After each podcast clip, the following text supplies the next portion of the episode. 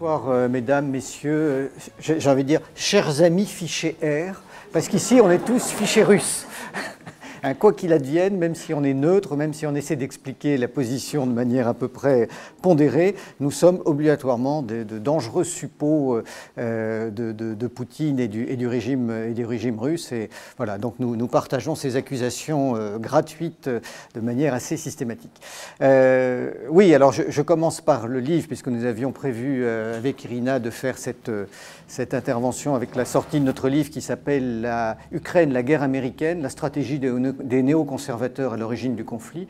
Et nous avons, après avoir été refusés par une dizaine d'éditeurs, alors que nous avons publié près de 150 livres avec euh, le CF2R depuis sa création, on a décidé de, prendre un petit éditeur et on a eu un problème de fabrication et de couverture ces dernières semaines. Donc le livre devrait sortir d'ici d'ici un mois et j'en transmettrai toutes les coordonnées à, à Irina, que vous soyez informés. On a prévu de sortir trois livres, un sur donc euh, euh, la période antérieure au conflit, c'est le premier, le premier livre. Le second sera euh, sur l'analyse du conflit lui-même, plutôt technique et militaire.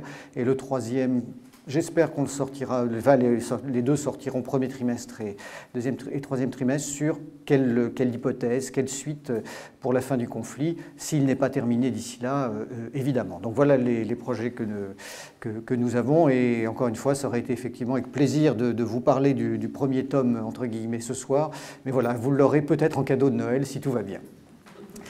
Alors, le but euh, aujourd'hui est de faire un peu un point sur la situation après, euh, enfin, pas tout à fait deux ans, entre 18 mois et deux ans de, conflit. Et pour ce faire, j'ai j'ai prévu d'aborder cinq points. Je vais commencer par celui que je vais évacuer le plus rapidement, parce que c'est celui sur lequel on a finalement le moins d'informations, à mon sens, vraiment fiables, c'est le conflit militaire. Après, je pense qu'il faut revenir encore une fois sur les aspects juridiques de cette guerre. euh, qui prend de toute façon une nouvelle dimension avec ce qui se passe au Proche-Orient en ce moment. Euh, J'aborderai aussi l'évolution de la situation internationale, non seulement euh, en raison de, la crise de Gaza, mais euh, de, l'évolution euh, des régimes en Europe de l'Est et également aux États-Unis. En quatrième point, je traiterai davantage de l'aspect de la politique russe, parce qu'elle est malgré tout, à mon sens, et vous le verrez, critiquable sur quelques, aspects. Et puis je terminerai par le- les aspects médiatiques, euh, même si nous les mesurons tous, il y a euh, encore un certain nombre de choses qui méritent d'être appelées. Euh, et voilà, je terminerai peut-être sur une tentative de scénario à laquelle nous réfléchissons. Alors, pour commencer, l'aspect militaire. Euh, bon, je sais que vous êtes nombreux à suivre la situation. Euh, comme beaucoup d'analystes, on a un certain nombre de sources d'informations, bien évidemment, euh, côté occidental, et on connaît leur orientation. Côté russe aussi, et on, voit bien ce qui se passe. Il y a malgré tout un grand point d'interrogation. Alors, je, passe sur les choses évidentes. L'offensive ukrainienne est un échec complet. Euh, et on l'avait vu dès le début, et, c'est- même si peu, euh, comment dire, peu de commentateurs aujourd'hui finissent par le reconnaître, et du bout des lèvres, c'est malgré tout une, pantalonnade totale qui n'a servi qu'à massacrer des, jeunes et des moins jeunes hommes qui sont, qui sont euh, enrôlés de, de manière de moins en moins démocratique par le, par le régime de Kiev. Mais malgré tout, on se pose toujours une question sur l'efficacité réelle de l'armée russe. Alors il y a plusieurs éléments d'analyse qui, qui viennent à, qui viennent à nous. D'abord, les analystes militaires qui connaissent le sujet, et je- j'en ai dans mon équipe, la réflexion c'est de dire on est quand même très frappé par euh, les capacités d'adaptation de l'armée russe et toutes les innovations dont ils ont fait preuve depuis le début de la guerre. Je crois que, on ne l'a pas assez dit, mais au début du conflit, il y avait à la fois un double phénomène de sous-estimation et de surestimation de l'armée russe. Faire une petite digression. Je me souviens à la fin de la guerre froide des camarades du service action qui, euh, se précipitant en Russie pour ouvrir des sociétés de sécurité militaire, euh, enfin des, so- des sociétés de sécurité privées en partenariat avec les anciens des, groupes euh, Vimpel, Grom de l'armée russe, revenant un petit peu effarés en nous disant mais les Américains nous ont raconté des, des, des billevesées depuis des années parce que l'état de l'armée russe est bien plus déplorable que ce que nous pensions. Et moi, je me souviens quand j'étais jeune officier de renseignement, on disait, on savait dans les années 80 que en cas de conflit, l'armée rouge mettrait probablement 10 jours pour arriver à Brest et à Toulon, mais on savait généralement que trois semaines après, vu qu'il n'y avait pas de logistique, puisque l'armée russe était essentielle, soviétique était essentiellement une armée défensive, je ne parle pas des missiles et tout ça, je parle vraiment de la partie armée de terre, qu'il y aurait un certain nombre de problèmes. Et c'est vrai que tous les observateurs venant du monde militaire ou du renseignement qui se sont rendus régulièrement en Russie après-guerre avaient cette vision des choses. Et inversement, vous avez tous ceux qui pensaient qu'on avait une armée russe absolument exceptionnelle et qui ont donc été très déçus euh, du manque de résultats euh, de, l'offensive euh, lancée en février dernier. La vérité est bien sûr un petit peu entre les deux. L'armée russe est sortie d'un long processus de, reconstruction depuis le début des années 2000. et comme souvent, le manque d'adaptation qu'on observe chez, dans l'armée russe au début d'un conflit est très très vite est euh, rétabli par une capacité d'adaptation et d'innovation assez importante. Donc ça, ce sont des choses que l'on observe aussi euh, en matière de guerre électronique, en matière d'utilisation euh, des drones, et on le voit encore ces derniers jours, en matière d'utilisation ça des, bombes planantes. les grandes interrogations, c'est beaucoup plus sur l'emploi des, forces terrestres. Sur le plan des forces navales, il n'y a pas grand-chose qui a été fait. On sait très bien que toute la zone d'Odessa et le littoral et les plages sont minées, donc les, les, débarquements ne peuvent pas se faire. Et de toute façon, la, flotte russe était très vieillissante. Euh, il y a un nouveau programme de corvettes qui est sorti, des corvettes surarmées euh, que les Occidentaux ont décrit comme une nouvelle tentative de, comment dire, un nouveau signe de l'hostilité et du réarmement russe. Ce qu'on ce qu'on oublie souvent, alors soit par euh, malveillance, soit par méconnaissance, c'est que c'est un programme qui date d'il y a une trentaine d'années, qui a tellement été repoussé, repoussé, repoussé, qu'il ne voit le jour euh, qu'en ce moment. Donc il y, a, quand même beaucoup d'interrogations qui arrivent côté russe. Euh, côté ukrainien, on voit à peu près ce qui se passe, ça ne marche pas. la vraie question aujourd'hui, c'est est-ce que les Russes sont à bloc? Est-ce qu'ils jouent la montre et qu'ils ne veulent pas aller plus loin? Est-ce qu'il va y avoir une offensive d'hiver? Je vous avoue que je ne vais pas me perdre en conjecture sur le sujet parce que nous manquons à mon sens, d'éléments euh, très précis. Et ceux qui suivent ce conflit, j'entends dans les services de renseignement et dans le, dans le monde militaire, ont quelques éléments euh, supplémentaires, bien sûr, par rapport à nous qui ne sommes plus dans les cadres, mais je, pour échanger de temps en temps, je ne vois pas une vision très claire de leur côté euh, non plus. Donc, et si vous regardez l'activité quotidienne, le front ne bouge quasiment pas depuis, depuis six mois, indépendamment du fait qu'il y a énormément de, toujours énormément de victimes. Voilà, ça c'est la grande question. Tout ce qui est donné à l'Ukraine, euh, et même si ça continuait sur le rythme de ce qui existait avant la crise de Gaza, ne sert pas à grand-chose. Euh, les matériels qui leur sont donnés sont toujours d'anciens matériels en majorité, notamment pour les, F-16 qui ont été promis. Et avant que ça porte ses fruits de toute manière, euh, je pense qu'on n'en verra, pas l'effet. Et on est toujours dans une logique qui est quasiment celle qu'on a depuis le début, c'est qu'on est dans une guerre que les Ukrainiens ne peuvent pas gagner et que les Russes ne peuvent pas perdre. maintenant, ça laisse encore un certain nombre de portes, de portes ouvertes pour d'autres formes de scénarios. Donc je, termine là sur l'aspect militaire qui pour l'instant est le moins lisible à mes yeux. Deuxième aspect sur lequel je voulais intervenir, c'est la question juridique. Euh, vous vous souvenez comme moi toutes les, tous les reproches, euh, et j'ai envie de dire à juste titre par rapport au droit international qui ont été, euh, qui ont été faits aux Russes pour avoir comment dire, attaqué un voisin. Je ne reviens pas sur ce qu'ont fait d'autres États, mais ce qui est très amusant, c'est que alors même que la crise de Gaza se produit, et qu'on rappelle, même si je suis un farouche défenseur de l'existence de l'État d'Israël, que les Israéliens n'ont cessé de bafouer et ont violé plus de 100 résolutions de l'ONU, ça ne rétablit pas du tout la réalité des faits avec Moscou. Euh, on, le voit sur d'autres sujets. nos amis américains continuent à occuper une partie du territoire syrien de manière illégale, où ils ont leur base pour les opérations contre Daesh. Les Turcs continuent, aussi membres de l'OTAN, continuent d'occuper le nord de la Syrie.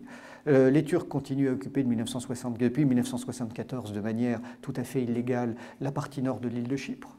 Les Turcs ne reconnaissent pas la Convention de Montego Bay de 1982 sur le droit de la mer, euh, provoque euh, nos amis grecs, euh, illumine des frégates françaises, aucune réaction juridique sur ce plan-là. Et bien évidemment, quand on revient à la question russo-ukrainienne, tous les torts viennent à Moscou. Et ça, ça, ne change pas. L'évolution actuelle ne semble pas devoir remettre, euh, cela en cause. Euh, là, j'ai vu même ces derniers jours que la Cour de justice internationale avait demandé à l'Azerbaïdjan de permettre le retour des, des, des, des Arsakiotes euh, au Karabakh, et tout ça n'est pas, pas suivi des faits. Donc on est toujours sur le deux poids, deux mesures, et la honte ne nous étouffe pas il faut le reconnaître, et que systématiquement, notre camp occidental euh, applique euh, les règles qui l'arrangent et non pas les règles internationales qu'il est censé être respecté. Alors, si ce n'était que ça, on pourrait se dire, puisque nous sommes, vous en partie et nous dans, le camp occidental, tant que ça nous profite, allons-y. Le seul problème, c'est que ça ne cesse de générer de manière majeure et de plus en plus systématique un rejet dans le reste du monde où nous avons perdu tout crédit, alors non seulement en tant qu'occidentaux, mais de plus en plus en tant que, Français. Et il y a sur aucun point. Nous ne pouvons aujourd'hui nous, euh, comment dire, nous référer au droit international pour euh, développer nos politiques dans la mesure où nous, nous le bafons de manière euh, assez, assez hontée. J'y reviendrai quand on va aussi évoquer la situation internationale. Alors ça, c'est le troisième point qui, pour moi, me semble le, plus intéressant les évolutions qu'on connaît depuis, plusieurs mois, aussi bien en Europe, aux États-Unis qu'au Moyen-Orient, sont vraiment à prendre en compte parce que, d'une certaine manière, pas à très court terme, mais à moyen terme, elles, vont changer la donne. Elles vont changer la donne parce qu'on observe ce qu'on n'avait pas connu depuis longtemps, une interconnexion des théâtres. Et ce qui se passe en Ukraine, ce qui se passe au Proche-Orient et ce qui se passe dans le Caucase, euh, on est là sur trois théâtres d'opération qui sont de plus en plus liés, non pas sur le plan militaire, mais sur le plan des implications internationales. Euh, je, commence par Gaza, qui a été un petit peu la révélation de cet événement-là. Euh, ça a été très intéressant quand on étudie comment les États-Unis ont réagi très rapidement. Alors, je ne sais pas si je voulais expliquer euh, à l'occasion d'une précédente conférence. Pendant la guerre froide, lorsque j'étais jeune officier de renseignement, on passait notre temps à lire la Pravda, les Izvestia, l'agence TASS, les, communiqués du, du, du, comité central du Parti communiste de l'Union soviétique. On essayait vraiment de comprendre comment fonctionnait ce qu'était notre adversaire à l'époque. Depuis la fin de la guerre froide, quasiment personne ne fait ça sur les États-Unis. Il se trouve qu'au CF2R, on a monté une petite cellule où on étudie en permanence ce qui se passe aux États-Unis. On l'a fait au début sous l'angle économique, parce que la guerre économique avec les Américains, pour nous Français étant quelque chose d'important, puisqu'ils nous taillent des croupières et qui sont à, l'origine en partie de nos désindustrialisations. On donc on a beaucoup travaillé sur le département du commerce, le débarquement du trésor, les lois anticorruption, les déclarations de Madeleine Albright, et puis on a continué depuis quelques années sur les questions politiques. Et donc quand on regarde la politique intérieure aux États-Unis, on a finalement tous les signaux annonciateurs des crises internationales qui vont suivre, parce que depuis faut trouver une date, on va dire, depuis le début de l'élection de Trump, le pays est très difficilement gouvernable. Les, divergences entre les républicains et les démocrates d'une part, mais aussi bien au sein du camp démocrate que du camp républicain, sont en train, enfin, ça fait quasiment huit ans bientôt, de, totalement, euh, comment dire, euh, geler et bloquer le système politique aux États-Unis. Et ils en arrivent très souvent à un stade où euh, les budgets sont bloqués de trois mois en trois mois au lieu d'être débloqués sur plusieurs années, et ils se retrouvent à la limite de ce qu'on appelle le shutdown avec les, risques de séquesters qui suivent. Et donc, la logique américaine, c'est qu'à un moment donné, si on ne peut plus résoudre nos problèmes internes parce que nous sommes dans des situations de blocage, il n'y a qu'une crise internationale qui nous permet de le résoudre je, reviendrai tout à l'heure, je pense que ça a évidemment joué de manière très forte euh, à partir de l'été 2021. Euh, euh, on en avait, nous, tous les paramètres et, ça a amené aux provocations que nous connaissons tous qui ont poussé finalement l'armée russe à, réagir en, prenant les armes et en, et en lançant son opération spéciale en Ukraine. Alors, et alors, je, le disais à Irina tout à l'heure, c'est très amusant quand on regarde la politique américaine aujourd'hui. Moi, j'ai l'impression de revoir un vieux film des années 70, mais en inversé. C'est-à-dire que vous avez un Biden qui est à moitié grabataire, comme pouvait l'être Brezhnev à un moment donné, et autour de lui, vous avez une espèce de comité central avec les néoconservateurs, Blinken, Nuland, et, euh, et puis après des acteurs plus importants, le Pentagone, la CIA, où on essaie de trouver un consensus pour prendre des décisions parce que le président n'en prend pas. C'est la vision qu'on avait de Moscou pendant la guerre froide en essayant d'avoir les rapports de force entre les, différents classiques du, PCUS. Et, on, a, vraiment l'impression de vivre la même chose à l'envers, alors que bah, côté russe, encore une fois, qu'on soit d'accord ou pas d'accord, il, y, a un système qui est dirigé et qui, euh, qui, semble fonctionner. Et donc ça, c'est quelque chose de très important parce que ça veut dire que la politique américaine est de plus en plus difficilement lisible. Et j'en reviens aux événements de Gaza. L'impact a été très important côté américain, d'abord pour le soutien historique que les, Américains ont toujours apporté à l'État d'Israël, et puis aussi parce qu'il y a eu des otages, euh, surtout des, personnes âgées et des jeunes enfants de double nationalité israélo-américaine qui ont été pris euh, en otage, et ça a vraiment fortement impacté. Non seulement les médias en ont beaucoup parlé, la société a été touchée, mais on a vu un véritable revirement chez les parlementaires et quasiment en quelques semaines, en quelques jours, ils ne s'intéressent plus du tout à l'Ukraine. Alors il y a quand même une tentative de ce, de, ce petit groupe de néoconservateurs autour de Blinken et Sullivan et Noland qui essaie de ramener les choses, mais sinon sur tout le reste des groupes parlementaires, Ils ne s'intéressent plus à l'Ukraine. La seule préoccupation, c'est Israël et l'Iran. C'est-à-dire que nos amis américains sont aujourd'hui dans une logique qui ressurgit, qui est très anti-iranienne. Est-elle ou pas fondée, ça c'est autre chose. Et on, euh, sent bien qu'ils sont à l'affût du moindre incident, de la moindre, du moindre fait qui pourrait être interprété par eux comme étant une provocation iranienne pour déclencher quelque chose. Euh, on l'a vu avec le fait qu'ils aient envoyé un certain nombre de conseillers militaires au milieu des combattants israéliens.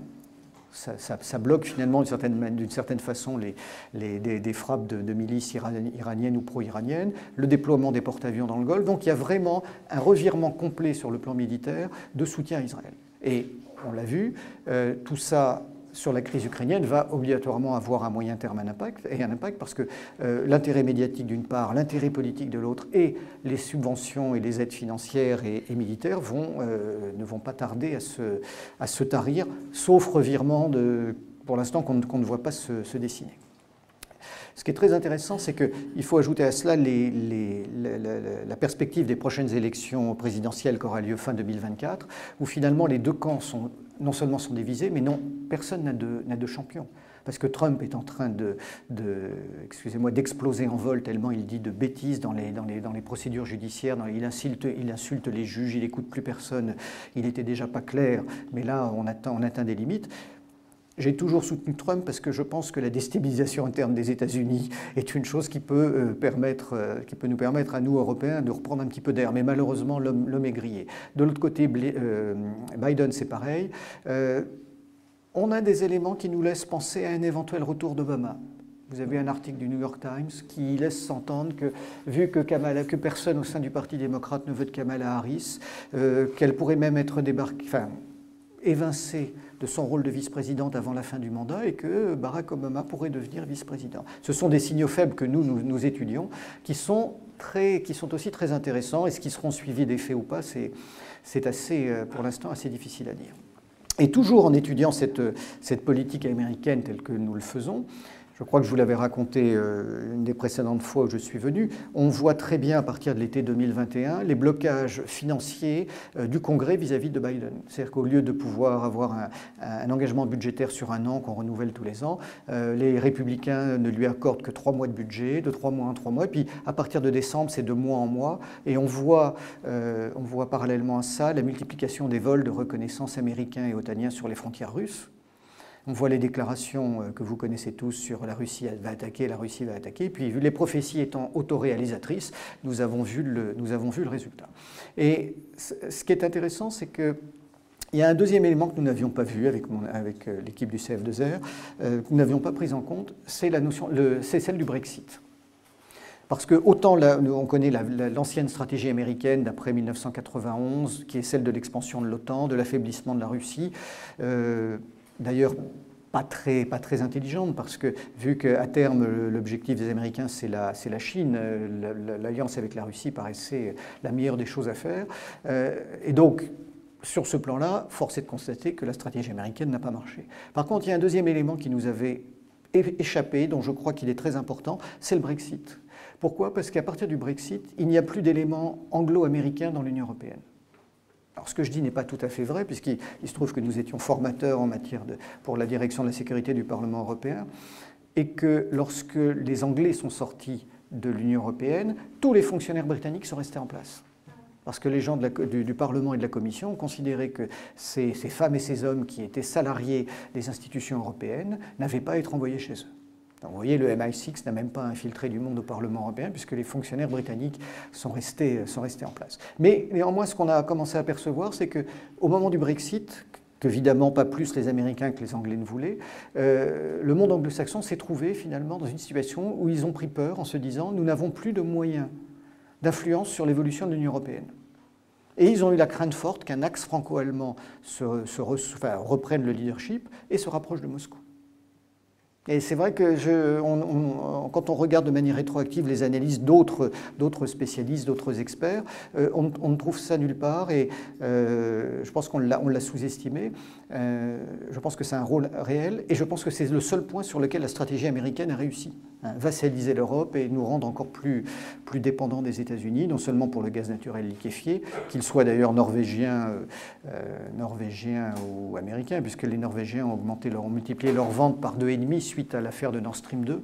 Euh, donc je crois beaucoup plus à la version de Seymour Hersh sur la destruction du pipeline qu'à celle que l'histoire qu'essaie a priori de nous monter la CIA et le BND sur un, pauvre petit colonel des forces spéciales ukrainiennes qui aurait monté l'opération depuis un yacht.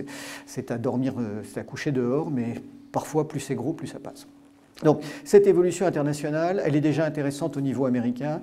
Toujours situation de blocage interne, polarisation sur Gaza. Ce n'est pas une manœuvre. Hein, ils ont une vraie, euh, comment dire, euh, un vrai soutien à Israël, mais aussi une espèce d'attitude presque explosive en disant si on pouvait faire quelque chose contre l'Iran, on le ferait. Alors là où ça devient intéressant, c'est qu'on on passe à ce moment-là du Moyen-Orient au Caucase. Euh, vous avez, je pense, suivi la guerre entre l'Azerbaïdjan et, l'Arménie, la, reconquête de vive force de la région du Haut-Karabakh par les troupes euh, d'Azerbaïdjan, et leur volonté de mettre en place un corridor entre, ce qu'on appelle le corridor de Zangezou, entre l'Azerbaïdjan et le Nakhichevan, qui est la partie, qui est une ancienne terre arménienne, mais qui a été, euh, qui a été, qui a fait l'objet d'une épuration ethnique et qui n'est aujourd'hui peuplée que d'Azéris. Et ça déplaît énormément aux Iraniens les Iraniens, qui sont pour le coup le, principal allié de l'Arménie, alors que le principal soutien de l'Azerbaïdjan, ça reste la Russie en matière de vente d'armes, mais Israël joue un rôle essentiel. Je rappelle, je le dis, je suis, euh, comment dire, euh, très pro-israélien, mais je suis profondément choqué de voir que le peuple qui a été victime d'un génocide n'a jamais reconnu officiellement le génocide arménien de 1915, que tous qu'un certain nombre de rabbins d'Europe se sont réunis l'été dernier à Bakou et qu'ils sont allés jusqu'à publier un papier qui, en substance, je caricature un peu leurs propos, déniait aux Arméniens le droit d'utiliser le mot génocide, car le seul génocide était celui du peuple juif. Alors bien évidemment, il y a eu des tas de réactions en France, euh, euh, notamment contre cela, mais c'est assez aberrant de, si on veut créer de l'antisémitisme, euh, voilà une, excellente leçon que nous donnent nos, amis, nos amis rabbins. Donc je reviens sur ce théâtre. Les Iraniens aujourd'hui ont massé des troupes dans le Nakhichevan et sont, même si ce n'est pas, un pays qui est spécialiste des opérations militaires conventionnelles, sont prêts à en découdre avec les Azéris si les Azéris prennent de force le corridor de Zangezur. Et on commence à voir, et on se dit finalement, si les, si les, si les Iraniens font ça, euh, alors que les Israéliens continuent à livrer des armes en Azerbaïdjan, euh, que, vont faire les Israéliens Si les Israéliens font quelque chose et qu'il y a une réaction iranienne, que vont faire les Américains Et voilà, on, voit le lien avec les deux théâtres obligatoirement. Et puis bien sûr, tout ça ayant un lien, euh, puisqu'on est dans le, dans, le, Sud-Caucase, qui est traditionnellement une, une zone d'influence russe, Moscou ne pourra pas rester sans réaction. Euh, alors, il faut reconnaître que les Arméniens se sont comportés comme des, euh, enfin, sans aucun sens stratégique. Hein, depuis l'élection de Pachinian, euh, quand on est un pays sans ressources, enclavé, traditionnellement très lié à Moscou, vouloir essayer de faire une révolution orange avec Soros et après ça essayer de se rapprocher de l'Occident, sincèrement, c'est aussi euh, l'art de se tirer une balle dans le pied. Donc on est sur une situation extrêmement complexe, mais je soutiens aussi les Arméniens énormément dans le, drame qu'ils sont en train, de, vivre. Donc on est pour la première fois depuis longtemps, on a ces, trois théâtres ukrainiens. Je, vous rappelle que pendant la guerre du Haut-Karabakh, les Ukrainiens, euh, surtout après la victoire azérie, d'abord les Ukrainiens ont livré des armes aux Azéris, et les, Ukrainiens considéraient que le Haut-Karabakh était à l'Azerbaïdjan, ce que la Crimée est à l'Ukraine. Donc euh, il y avait un soutien pour ce, pour ce régime euh, totalitaire et chiite. Aliyev est un ancien, enfin le, père d'Aliyev était au KGB, le, fils, je n'ai pas connu cette période-là. Euh, mais voilà, on est, on est sur, sur des jeux à, comment dire, à, front renversé qui sont intéressants. Et plus que dans les années passées, et plus que sur le conflit ukrainien, j'ai la crainte qu'une allumette puisse déclencher un incendie de plus grande taille et avoir des répercussions un peu partout. Donc c'est l'interdépendance euh, ou les conséquences d'un théâtre sur l'autre sont aujourd'hui euh, quelque chose de, très, euh, de, très, préoccupant. Je vous disais tout à l'heure que je suis critique d'autres aspects de la, politique russe, et notamment sur ce dossier arménien. Euh, la Russie était censée euh, maintenir, euh, assurer la sécurité de la zone du Haut-Karabakh. Alors il faut savoir encore une fois qu'historiquement, les Arméniens, sont, qui est le plus, plus vieil empire chrétien au monde, étaient dans cette région depuis des millénaires. Et avec la montée en puissance des empires russes, ottomans et perses, ils ont petit à petit perdu du terrain. Les Azéris sont arrivés, sont ça, me rappelle la, manière dont Ceausescu essayait de refaire l'histoire de la Roumanie euh, par l'archéologie. Les Azéris font la même chose, c'est-à-dire qu'ils détruisent à tour de bras des églises, des cimetières arméniens en essayant de faire croire qu'on a là des, pour faire disparaître les traces et montrer qu'ils sont euh, sur le, sur le terrain depuis longtemps. Mais ils, disent d'abord, c'est la Russie vend beaucoup plus d'armes à l'Azerbaïdjan qu'elle n'en vend à l'Arménie. Euh, il y a eu indéniablement une forme de lâchage de la Russie vis-à-vis de, vis de l'arménie, même si le, Premier ministre Pachinian n'a rien d'un stratège. Et il y a un vrai paradoxe, c'est que la position russe aujourd'hui euh, est contradictoire entre le discours qui tiennent sur la Crimée et le discours qui tiennent sur le Haut-Karabakh. Donc là, je dis honnêtement, euh, c'est une faute politique, c'est une erreur, euh, parce qu'on ne peut pas considérer d'un côté que la Crimée appartient depuis longtemps euh, à la Russie et que la population demande son rattachement, et nier le, même phénomène, hein, le droit des peuples à disposer d'eux-mêmes, sur le Haut-Karabakh, il y a bien sûr qu'il y a des enjeux géopolitiques, mais là, pour moi, c'est une première contradiction russe et je, la, condamne fermement, alors que, vous l'avez compris, euh, je, considère que sur l'aspect ukrainien, les responsabilités sont beaucoup, beaucoup plus partagées. Et puis la, deuxième chose qui m'a surpris ces derniers, ces derniers jours, c'est le fait que euh, le président Poutine reçoive euh, le dirigeant du Hamas. Euh, là, je pense aussi qu'il y a peut-être une volonté de provocation vis-à-vis de, l'Occident, mais euh, il, y a, plusieurs niveaux à voir. C'est que le, Hamas est un parti politique euh, lié aux frères musulmans, donc islamiste, extrêmement critiquable. et puis il y a les branches, il y a la branche armée du Hamas qui sont les brigades Al-Qassem qui ont fait les, actes barbares que l'on a connus. Alors, ce ne sont pas évidemment les représentants de la branche armée qui ont été, à ma connaissance, reçus à Moscou, mais bien les représentants du Hamas. Dans un contexte comme ça, euh, euh, je, trouve qu'il y a là une manière de jeter l'huile sur le feu qui ne me semble pas très, astucieuse de la part. Euh, comment dire, de, la part de Moscou. et pourtant, de manière très paradoxale, les Occidentaux n'utilisent pas ces arguments-là. C'est quelque chose qui leur, échappe parce qu'ils sont polarisés sur d'autres choses. Donc, la Russie ne fait pas, à mon sens, c'est ça qui est amusant, la Russie ne se fait pas attaquer sur des sujets sur lesquels sont nos valeurs occidentales et du droit, nous devrions la critiquer. Inversement, la critique sur la situation ukrainienne sur laquelle elle a été poussée dans ses retranchements par une provocation américaine. Voilà, voilà vous, connaissez ma position sur le sujet. Euh, encore une fois, on est dans une situation de, paradoxe. Je vous ai dit que je, terminerai euh, par l'aspect médiatique et que j'aborderai l'aspect médiatique vous le, constatez, presque rien n'a changé. On parle un tout petit peu moins de l'Ukraine au fur et à mesure, d'abord parce qu'il y a un effet de lassitude dans l'opinion, aussi parce qu'il y a d'autres sujets qui viennent, qui viennent remplacer, le, qui viennent remplacer l'activité ukrainienne par une actualité euh, euh, au Proche-Orient. On a un petit peu parlé des, conflits dans le, dans, le Sud-Caucase.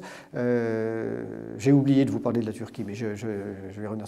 Mais ce qui me, ce qui me frappe, c'est que en, dépit, des événements qui se précisent de jour en jour, en dépit du fait que nous connaissons euh, globalement l'état des, forces sur le terrain, même si on ne voit pas bien euh, qui, euh, qui, pourrait percer aujourd'hui, eh on est systématiquement dans la même négation des faits dans tous les grands médias français et qui sont bien pires que les médias américains. Vous pouvez regarder RT aux États-Unis.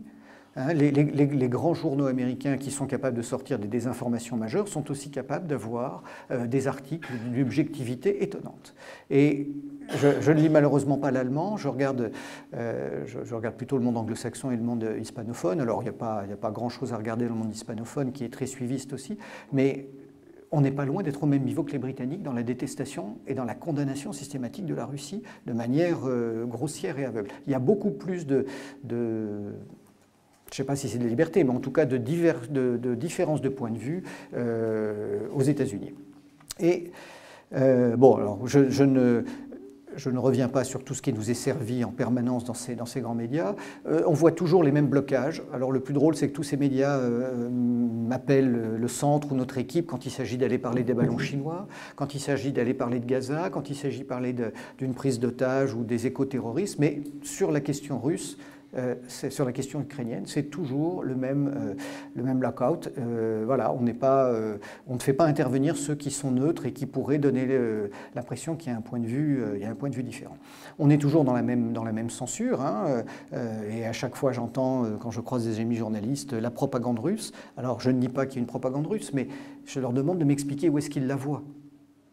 Hein, effectivement, si on l'ITA, si euh, si on a un VPN, si on va regarder d'autres médias, on voit qu'il y a une. Bien sûr, il y a un plaidoyer pro-domo dans, ce que disent les médias russes, c'est évident, et qu'il faut vérifier ce qu'ils avancent aussi. Mais le français moyen, si, tant est qu'il existe, n'est pas victime de la propagande russe. Il la voit pas, il n'a pas RT, il n'a pas Sputnik, il n'a pas TASS. Euh, on, on, est là dans, une situation euh, totalement ubuesque. Quand on parle, et là c'était, c'est indirectement lié aux, médias, de la recrudescence des opérations de renseignement russes, euh, c'est une réalité. Mais comment, comment pourrait-il en être autrement, vu les positions politiques que nous avons prises? Moi, euh, il y a un élément qui m'a frappé. J'ai noué à la fin de la guerre froide, grâce à Constantin Melnik, qui avait été le conseiller euh, renseignement du général de Gaulle, des liens avec d'anciens officiers du KGB, et dont l'un m'a dit un jour Nous n'oublierons pas la France, il n'y a pas très longtemps. M'a dit ça juste avant, c'était en janvier dernier. Et je lui ai dit, mais de quelle manière tu me dis ça? Il me dit, on n'oubliera pas la France parce que être trahi par les Polonais, par les Anglais, par les Américains, même par les Allemands, ça ne nous choque pas. Mais vous, Français, que vous ayez été suivistes de cette manière-là, de cette politique américaine, et que vous ayez pris parti contre nous sans chercher à essayer de jouer la troisième voie comme vous le revendiquez et euh, d'établir un lieu pour, euh, pour que des négociations se fassent, eh bien on vous en voudra beaucoup plus euh, qu'à ceux finalement dont on accepte la trahison ou le mensonge. voilà. Alors, je dirais en tant que Français, nous n'avons rien à craindre de personne, c'est bien connu, mais je souris parce que on a eu le French bashing en 2003, alors qu'on s'était pour une fois opposé à juste raison à une invasion illégale en violation des résolutions de l'ONU des États-Unis. Et là, deuxième coup, on ne fait rien et je pense que nous n'aurons peut-être pas beaucoup de, bienveillance et de compassion de la part de Moscou euh, dans, les années qui viennent. Je termine sur l'aspect médiatique. Euh, plus on travaille sur le sujet, plus on découvre que des journalistes qui, défendent des positions que nous trouvons euh, parfois exagérées sont mariés à une Ukrainienne. On découvre qu'un certain nombre de médias qui étaient en situation, on va dire, économique difficile avant le conflit, ont repris des couleurs. D'où viennent les financements? Puisque nous avons été les uns et les autres accusés d'être pro-russes, d'être financés par Moscou, de recevoir des, millions de roubles de Poutine, personne ne s'est jamais posé la question des financements américains et ukrainiens, parce que l'argent a été déversé à flot dans ces deux pays, qui ont permis à certains magazines de redémarrer. Voilà, un certain nombre d'entre eux mériteraient peut-être de faire euh, l'objet d'une enquête approfondie pour voir d'où viennent les fonds. Euh, parce qu'il y a quand même une vraie question qui se pose sur euh, la survie économique de ces, journaux qui étaient à deux doigts de, déposer le bilan et le discours éminemment pro-ukrainien qu'ils tiennent aujourd'hui. On, est, on est confronté à cela. Voilà. Je termine sur, enfin je termine. J'ai oublié d'aborder dans l'aspect international le, rôle de, le rôle de la Turquie qui est essentiel. Il est à la fois essentiel et c'est même une des plaques tournantes euh, qu'il faut regarder avec le plus d'intérêt. Il joue un rôle important sur le conflit ukrainien pour avoir essayé de, pour avoir été le lieu dans lequel les négociations euh, étaient quasi abouties au 30 mars 2022. Euh, avec ce jeu très compliqué, bien évidemment, entre, entre Poutine et Erdogan.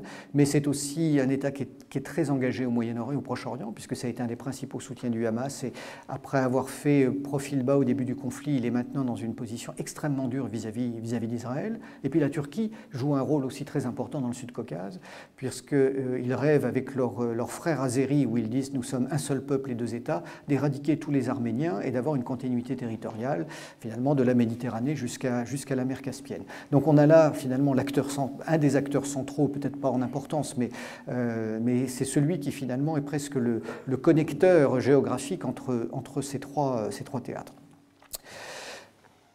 Je, voilà le tour d'horizon que je voulais dresser. Je vous ai dit, je, je, terminerai peut-être par un, par un scénario.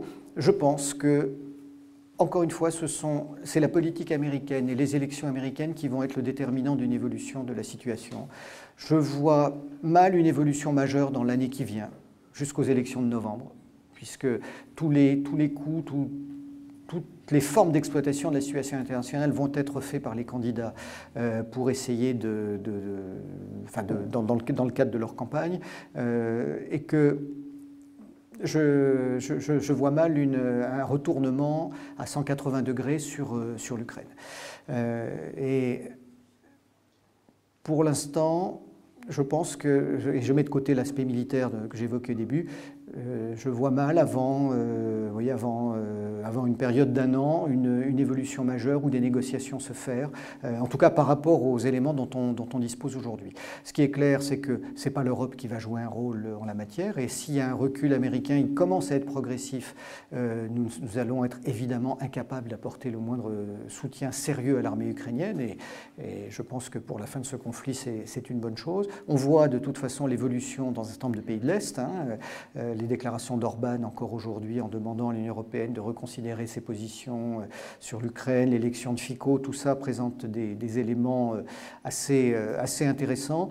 Mais j'ai envie de dire, on est, même si ce n'est pas uniquement de l'agitation médiatique, c'est une recomposition par petites touches qui n'est pas encore déterminante pour, pour l'évolution du conflit. voilà, je, je, je, pense que nous allons devoir encore une fois, comme tout analyste, je peux me tromper et je mangerai mon chapeau avec plaisir si tel est le cas. Euh, avant novembre, au plus tôt, à mon avis, avant novembre 2024, pas d'évolution majeure à attendre euh, euh, sur le, le, enfin en tout cas de la situation internationale. Est-ce qu'une rupture du front pourrait être possible de la part des Russes pendant l'hiver? Là non plus, on ne, le, mesure pas, euh, on ne mesure pas suffisamment parce qu'il y a aussi des problèmes d'approvisionnement en, munitions, même s'ils ne sont pas du même niveau que ceux des Ukrainiens. Voilà, tout, ça reste un petit peu flou en, ce moment. Donc, euh, je ne vous ai pas apporté de réponse claire et franche, mais je crois que euh, personne n'en a en ce moment et qu'on va être encore probablement obligé de, vivre cette situation pendant les, les 12 mois qui viennent. Voilà. Je ne pense pas que ça aura un impact.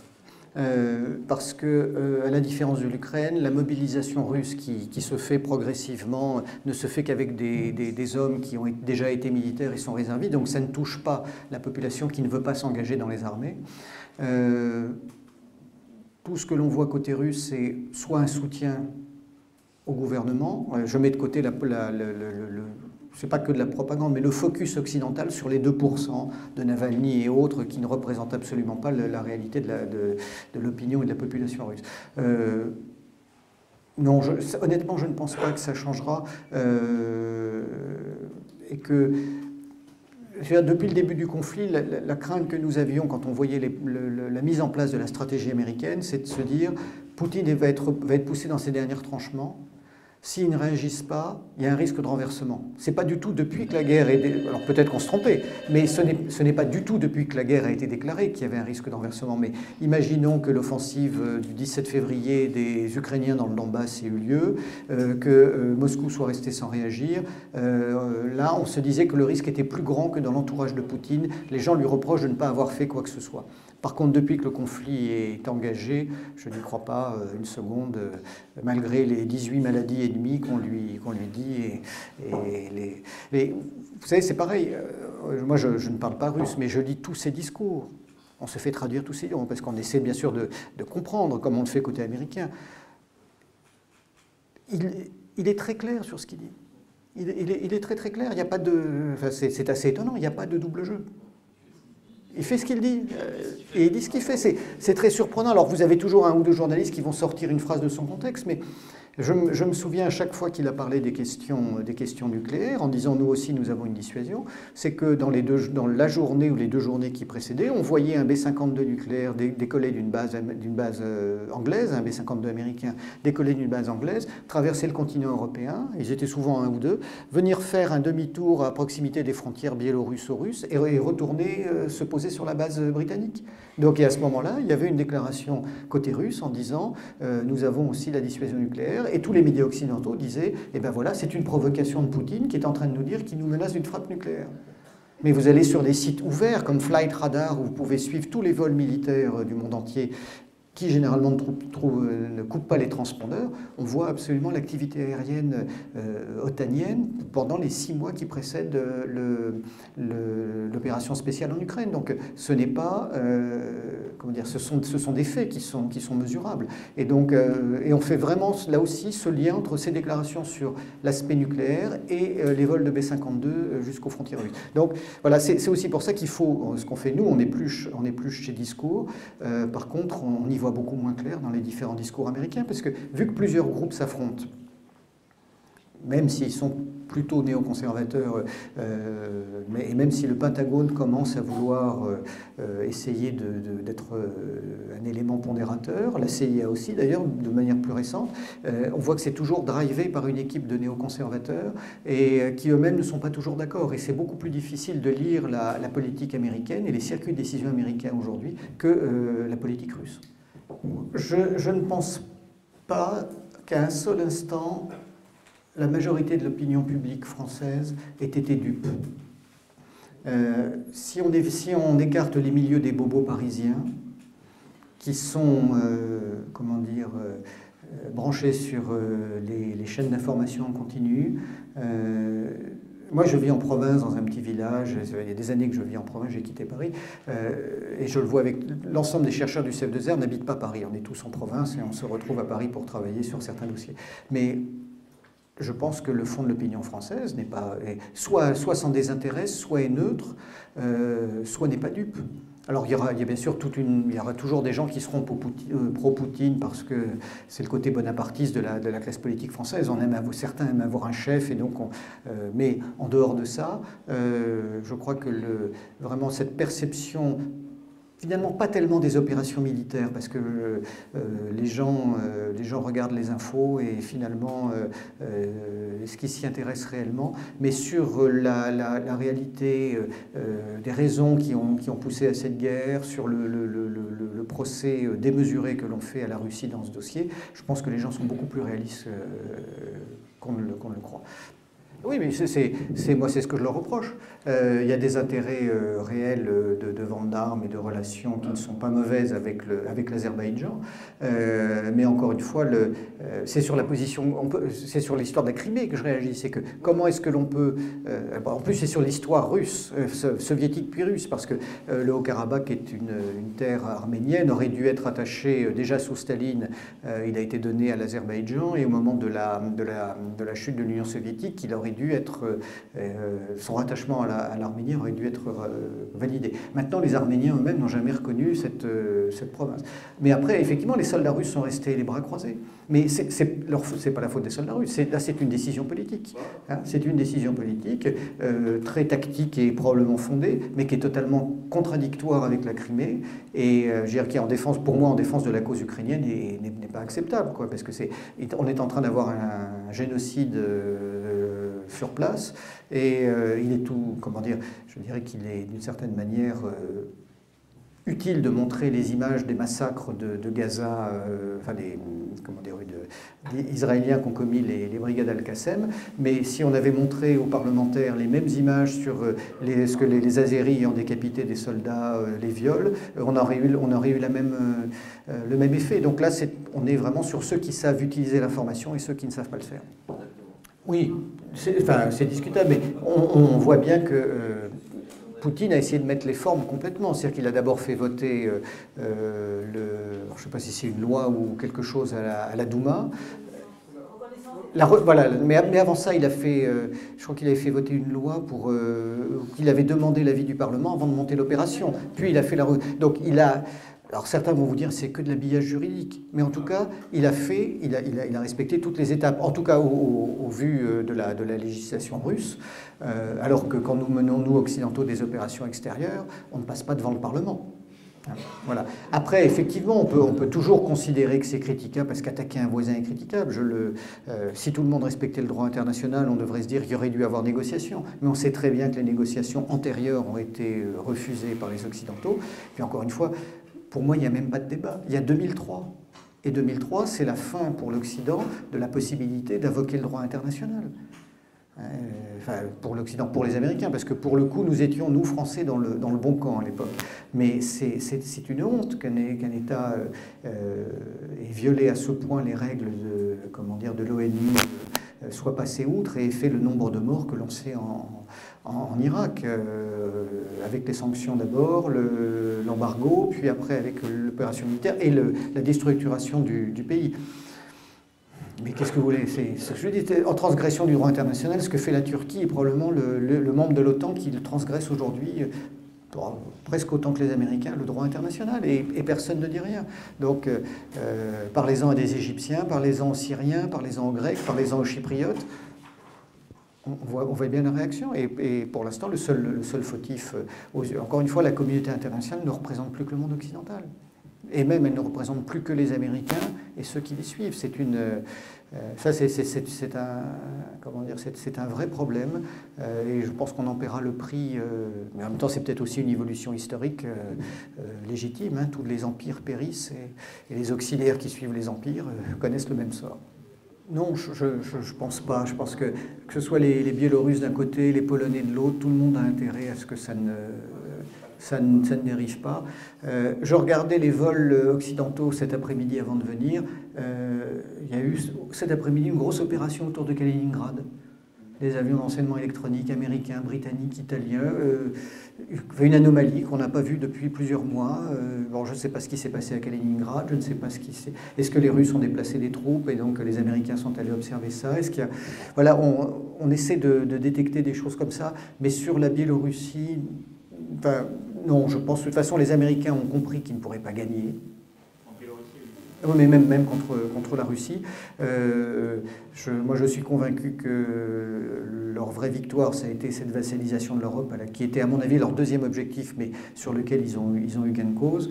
Euh, j'ai presque envie de dire que d'une certaine manière, non pas Gaza, mais des échauffourées avec l'Iran, seraient pour eux une bénédiction parce que là, ils sont à peu, à peu près sûrs d'avoir la totalité de la population américaine derrière eux. Ça leur permettrait de sortir, euh, non pas élégamment, mais en tout cas de filer à l'anglaise euh, par rapport à la, la crise ukrainienne, euh, en essayant en plus de refiler le bébé aux Européens pour que ça nous coûte éventuellement plus cher, et que si c'est nous qui lâchons les Ukrainiens en dernier, en dernier recours, que c'est nous qui en aurons la, la responsabilité. Je le vois assez bien comme ça. Oui, c'est exactement ça. Ah ben, et eux auront l'argument en disant vous, on a mis des sommes d'argent incroyables pour soutenir les Ukrainiens, on était obligé de se redéployer sur l'Iran, c'est à vous de prendre la suite, et si ça se casse la figure, ce sera de votre faute. Alors l'autre élément qu'on regarde un petit peu, mais qui est difficile à, finalement, sur lequel on a du mal à se faire un avis, c'est l'évolution des rapports de force au sein du gouvernement ukrainien. Hein, quand on voit le nombre de fois où Zelensky a euh, viré les commandants militaires, viré les commandants en région, viré les personnes, euh, viré ceux qui croyaient être pro-russes, imaginez qu'une seule fois Poutine ait fait ça, on aurait dit Poutine ne tient pas son pays. Voilà, mais Zelensky, à chaque fois qu'il fait un nettoyage anticorruption, c'est le signe que ce pays est sur, la bonne voie. Je vous rappelle, 52 millions avant au moment de l'indépendance, l'Ukraine, 43 millions au début de la guerre et probablement 35 à 36 millions d'habitants aujourd'hui peut-être moins.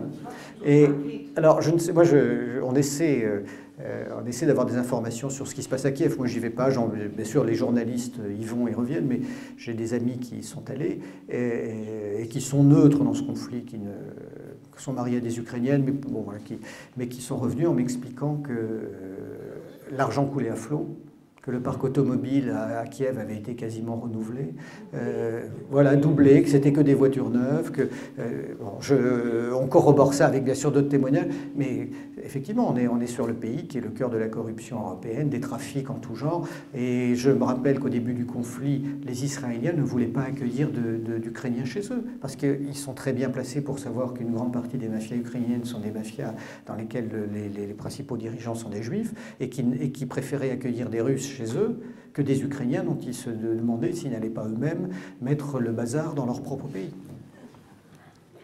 Pour moi, la position turque et le rapprochement, il date de 2016. 2016, quand il y a eu la tentative de coup d'État contre, euh, contre Erdogan, euh, les Turcs disent eux-mêmes menés par un service américain, sans dire lequel. Voilà. Euh, moi, j'ai aucune preuve, mais effectivement, tout va, tout va dans le sens d'une tentative de déstabilisation entre le réseau Goulen et les Américains de, du, pouvoir. Et beaucoup de gens, enfin beaucoup de gens dans le milieu disent qu'effectivement Poutine le savait et a prévenu Erdogan quelque temps avant. Je crois que c'est à peu près la réalité. Et donc ça a changé, changé l'attitude de la, de la part d'Erdogan de, vis-à-vis de, vis -vis de la Russie, alors que les deux pays, vous le savez, n'ont pas, pas des relations amicales. Euh, mais là, on est sur deux acteurs qui sont des stratèges. Erdogan, à sa manière, même si c'est un homme dangereux, est un véritable stratège. Euh, il est dans, cette visée euh, pan-turquiste, néo-ottomaniste, où il rêve de rétablir l'Empire. il joue ses cartes avec beaucoup d'intelligence, même si elles sont désagréables pour nous, Européens. il se débrouille bien. Et c'est vrai que le jeu avec la Russie, on, sent qu'il est vraiment sur le fil du rasoir. Mais j'ai le sentiment qu'en face de lui, Poutine joue le même jeu. Quand il y a eu l'assassinat de l'ambassadeur de l'ambassadeur euh, russe d'une part. Est-ce que c'était une opération pilotée par, euh, par Ankara? Je ne pense pas. Euh, de la même manière, quand un avion a été abattu dans le nord de la Syrie. Donc, il y a eu un certain nombre de réactions russes dont les médias n'ont pas parlé, qui ont su calmer le jeu très rapidement. Mais les, les deux, finalement, jouent très bien leurs cartes. je pense qu'ils ne se font absolument pas confiance. mais au moins, ils savent qu'ils parlent avec quelqu'un du même niveau parce que le point de vue des Turcs sur les, sur les Américains a considérablement évolué euh, sur le sujet, puis notamment sur ce qui se passe dans le nord de la Syrie, avec une forme de soutien au, mouvement kurde. Euh, je, les, Turcs finissent par être beaucoup plus défiants vis-à-vis des Américains que vis-à-vis des Russes. On n'a pas confiance dans les Russes, mais on peut, on peut travailler avec eux, parce qu'au coup par coup, la parole donnée tient à peu près, c'est ce qui ressort. Par contre, avec les Américains, c'est fini. Non, pour l'instant, ils sont toujours présents, ils l'utilisent. Et puis en plus, ça les arrange beaucoup en ce moment avec ce qui se passe à Gaza. Euh, d'abord, tout le monde est quand même très vigilant sur une renaissance de Daesh ou, du, terrorisme islamiste radical sunnite. Hein. Euh, euh, ils, ils ont migré vers l'Afrique, mais on ne sait pas s'ils ne reprendront pas du poil de la bête, c'est le premier point. Deuxième aspect, c'est que ça leur permet d'être présents sur un théâtre à la fois à proximité d'Israël et de la bande de Gaza, mais surtout de l'Iran. Donc, à mon avis, on n'est pas prêt de voir cette, euh, ces bases se fermer.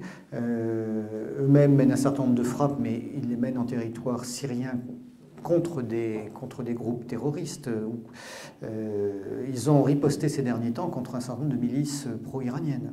Là aussi, c'est oui, évidemment, évidemment. Il y, a eu, euh, il y a eu des attaques euh, contre les bases américaines en Irak et euh, je me souviens plus s'il y en avait en Syrie. Voilà, voilà, en Irak, en Irak et en Syrie. Et ils ont, ils ont ri. Voilà, ils ont, je me souvenais plus de ça, mais ils ont, ils ont riposté, mais de la même manière que les Israéliens frappent dès qu'ils le veulent sur le territoire syrien. On est aussi en violation du droit international. Hein. si demain la Russie décidait de frapper en Pologne, des, matériels qui sont, qui sont débarqués, qui sont destinés à l'Ukraine en invoquant le droit à sa sécurité, imaginez la réaction des situations internationales. Quand Israël, encore une fois je défends Israël, mais quand Israël le fait, on ne dit rien. Donc euh, voilà, le deux poids, deux mesures juridiques qui continuent de, de, dominer notre, euh, cette période euh, très, très trouble. Alors, je n'ai pas posé les questions aux Iraniens, mais c'est un pays où je me rends, mais je en rigolant, mais un pays où je me rends régulièrement je pense que vraiment les Iraniens utilisent le Hamas comme un proxy consommable. Il ne faut pas oublier qu'en 2011, les gens du Hamas euh, n'ont pas soutenu, enfin, sont, rentrés en guerre contre, contre Bachar et, donc euh, ont pris le, sont rentrés dans les révolutions arabes pilotées par les, par les régimes du Golfe et par les États-Unis. Donc là, il y a eu une rupture. Euh, maintenant, les choses se sont rétablies depuis, on va dire, la fin des années, des années 10 les, Iraniens étant obsédés par Israël et cherchant à le déstabiliser par tous les moyens, sont trop ravis d'avoir un, groupe terroriste de cette nature qui peut jouer le jeu. Mais en même temps, si le Hamas se fait taper dessus euh, et rayer de la carte, ça ne posera pas de problème à Téhéran. Ce ne serait pas du tout la même chose avec le Hezbollah, hein, évidemment. Et donc, euh, euh, je crois que c'est Le Drian qui disait il y a quelques jours que pour lui le grand vainqueur était l'Iran. Je pense que l'Iran s'en sort bien, mais voit aussi sa marge de manœuvre réduite en ce moment. Je vous le disais tout à l'heure, si les Iraniens sont excédés par l'Azerbaïdjan, je ne suis pas sûr que la situation, la présence des forces américaines dans le Golfe Persique, en Méditerranée occidentale, ne soit pas quelque chose qui les empêche d'intervenir contre les Azéris. Donc d'une autre manière, c'est aussi un frein à leur, euh, politique euh, régionale. Tout est assez imbriqué, comme je vous le disais tout à l'heure. Je pense pas parce que je trouve même que le ratio de 50 contre 150 est étonnamment faible. Parce que généralement, on, libérait 2000 Palestiniens ou 200 Palestiniens pour euh, un ou dix otages. Euh, en plus, c'est un cas particulier parce que là, ils ont des femmes et des enfants, et de l'autre côté, on, libère aussi des mineurs. Donc euh, bah, le Hamas a fait un très, gros coup, c'est indéniable. Là, encore une fois, même si je, condamne et je vomis ce mouvement, euh, ils, ont, réussi un véritable effet de surprise. Ce n'est pas une faillite du renseignement comme les journalistes le disent, c'est plus complexe que ça. Euh, et je dirais que même si le mouvement disparaît à l'issue, ils auront marqué finalement le monde arabe à travers une action de cette nature-là. Mais il y a un deuxième élément qui est assez intéressant, c'est que les Israéliens ont dit qu'ils ne débrieferaient pas les otages avant que tant qu'ils ne. Parce que je pense qu'ils ne s'attendent pas à ce que les otages leur amènent aucune information. Euh. J'espère que vous avez tous lu l'excellent livre de François Martin sur l'Ukraine. Hein, ah, parce qu'il faut le dire, c'est un. Non, non, non c'était pas arrangé, mais je tiens à le dire parce que c'est un très bon livre. Voilà qu'il a fait sur Kolomoïski, à mon avis, est plutôt un habillage pour lui permettre de perdre peut-être 10% de sa fortune et de ne plus être embêté par les Américains. Mais sur euh, sur un, qui, nous, qui nous promet des révélations dans les jours qui viennent. C'est suicidaire, hein, euh, mais on attend ça. Euh, voilà. Et puis avec effectivement tout l'entourage, je parlais des remaniements réguliers. Un Tatar, aujourd'hui, pour moi, c'est pas du tout anodin hein, sur l'avenir de la Crimée d'avoir mis un Tatar ministre de la Défense. Euh, les, échos qu'on en a, c'est qu'il est de plus en plus esselé et, euh, qu'à part le soutien international, euh, je ne suis pas sûr qu'il... tous ceux qui sont autour de lui profitent des prébendes, ils se sont considérablement enrichis avec ce conflit, donc c'est indéniable, ils se tiennent des coudes. Maintenant, quel va être le niveau de ras-le-bol de la population Mais encore une fois, Kiev n'est pas en guerre hein, quand on y va. Donc c'est ça aussi qu'on ne mesure pas, c'est une guerre très limitée. Elle fait énormément de victimes, mais elle est très limitée territorialement. Les Russes auraient pu raser Kiev, ils ne l'ont pas fait. Les, Israéliens ont fait plus de victimes civiles depuis un mois que les Russes depuis le début du conflit. Un système, on, est là, il y a une maîtrise de, des frappes collatérales de la part de l'armée russe euh, qui est quand même assez impressionnante. C'est-à-dire que euh, si vous lisez la presse, on vous dit deux morts, trois morts, six morts civils. Vous relisez la presse au moment de la guerre contre le terrorisme ou de la guerre en Irak, c'était un missile Hellfinder qui tapait sur un mariage et qui faisait 24 morts chez la population pakistanaise. Et il se rendait compte qu'il s'était trompé derrière. Encore une fois, euh, regardons les faits. Ne prenons pas, enfin, en tout cas pour moi, euh, en tant que breton qui suis euh, ni ukrainien ni russe, j'essaie de regarder les faits. J'ai pas pas de tropisme d'un côté ou de l'autre. Et, c'est justement ce qui me choque dans la manière dont les médias le, le, présentent. Hein. Mais je me souviens, peut-être je vous l'avais raconté, mais cet, officier russe avec lequel j'échange régulièrement m'avait fait, je crois que c'est pareil, en janvier dernier, m'avait dit, euh, fait part d'une réflexion intéressante en disant Nous avons fait trois erreurs d'appréciation dans ce conflit. La première, c'est que nous pensions qu'il y avait encore dans les hauts niveaux de l'état-major ukrainien, niveau colonel et au-dessus, des gens qui raisonnaient et qui avaient été formés à la soviétique. Et donc nous n'avons pas mesuré que tout avait été otanisé jusqu'au dernier degré. Deuxième erreur, nous étions convaincus qu'il y avait vraiment des, des régiments néo-nazis et puis une armée qui était une armée nationale classique. Et en fait, il m'expliquait, d'après ce qu'il voyait, c'était beaucoup plus perméable, qu'il y avait des patriotes ukrainiens non extrémistes au sein des régiments Azov et qu'il y avait des éléments d'extrême droite euh, de type euh, adorateur de Bandera ou d'autres euh, au, sein, de l'armée classique. Et troisième élément, il me dit, nous n'avions jamais pensé que les Ukrainiens tireraient sur leurs propres troupes, parce qu'elles ont été faites prisonnières, ou mettraient leur centre de commandement sur des supermarchés ou des écoles. Et ça, euh, enfin, entre autres, parce que lui n'est plus en activité, même s'il a été au Conseil de sécurité euh, euh, au début, des années 2000, mais me faisait part de ses réflexions. Je trouve ça très intéressant parce que on se rend compte aussi de la manière dont l'armée russe, d'abord, n'a pas fait peut-être un renseignement aussi bon qu'il aurait dû être, et surtout a été parfois déstabilisée par une situation à laquelle elle ne s'attendait pas du tout. Je ne peux pas penser une seconde que les pertes ukrainiennes soient inférieures aux, pertes russes, ça n'a pas de sens. Après, que ce soit de 1 à 2, de 1 à 3 ou de 1 à 8, euh, voilà, il y a, je, pense qu'il y a des gens qui le savent, mais je n'en ai euh, aucune idée. Concernant le Parlement français, je me pose la question comme vous. Oui, ah, oui, mais je, vous savez, c'est comme regarder la, commission euh, du Parlement contre les ingérences russes. Qui a eu lieu pendant l'hiver dernier, piloté par des gens du Front du Rassemblement national, qui étaient encore plus royalistes que le roi. Et le seul interview qui valait la peine, c'est celui de François Fillon, à qui on a essayé de dire 20 fois qu'il y avait des ingérences russes et que lui-même, et il connaît bien les dossiers, disant Mais pendant tout le temps où j'étais à Matignon, les ingérences les plus violentes contre nous étaient celles des Américains. Bon. Oui, alors les, les Israéliens n'ont pas créé le Hamas. Le Hamas, c'est un, un mouvement, c'est une branche des frères musulmans, comme on en trouve dans de nombreux pays, qui a réussi à gagner les élections de 2006 euh, à Gaza. Et les Israéliens, après, les ont financés indirectement, euh, euh, enfin, c'est pas qu'ils ont financé, ils ont poussé le Qatar à les financer, ils ont fait en sorte que le Hamas monte en puissance, pour deux raisons. D'abord parce que ça entraîne, une division chez les Palestiniens, voilà, donc ça affaiblissait l'autorité palestinienne. Et d'autre part, ça justifie de manière très claire leur politique de, réaction. C'est-à-dire que nous, regardez, nous, nous ne sommes confrontés qu'à des terroristes. Oh, si. Écoutez, je vous invite à lire. Moi, je lis tous les jours euh, Haaretz. Vous avez dans sa version anglophone, qui est le journal de gauche, euh, enfin de gauche, parce que euh, israélien, mais qui est d'une objectivité étonnante, même, même sur les questions arméniennes. Euh, non, non, arrête. et il y, a un de ces éditorialistes qui fait des, vidéos, Gidon Levy, qui est un homme euh, sur la solution à deux États, qui vous dit que de toute façon, l'élite israélienne, même quand elle parle de la solution à deux États, n'en veut pas. Alors, j'ai pas d'avis, je connais pas assez ce dossier, mais euh, ça fait partie des sources qu'il faut regarder parce que arrête, c'est quand même quelque chose de vraiment objectif, et avec une, vraie liberté de parole qu'on trouve trouve pas en France mais qu'on trouve pas dans les autres médias israéliens.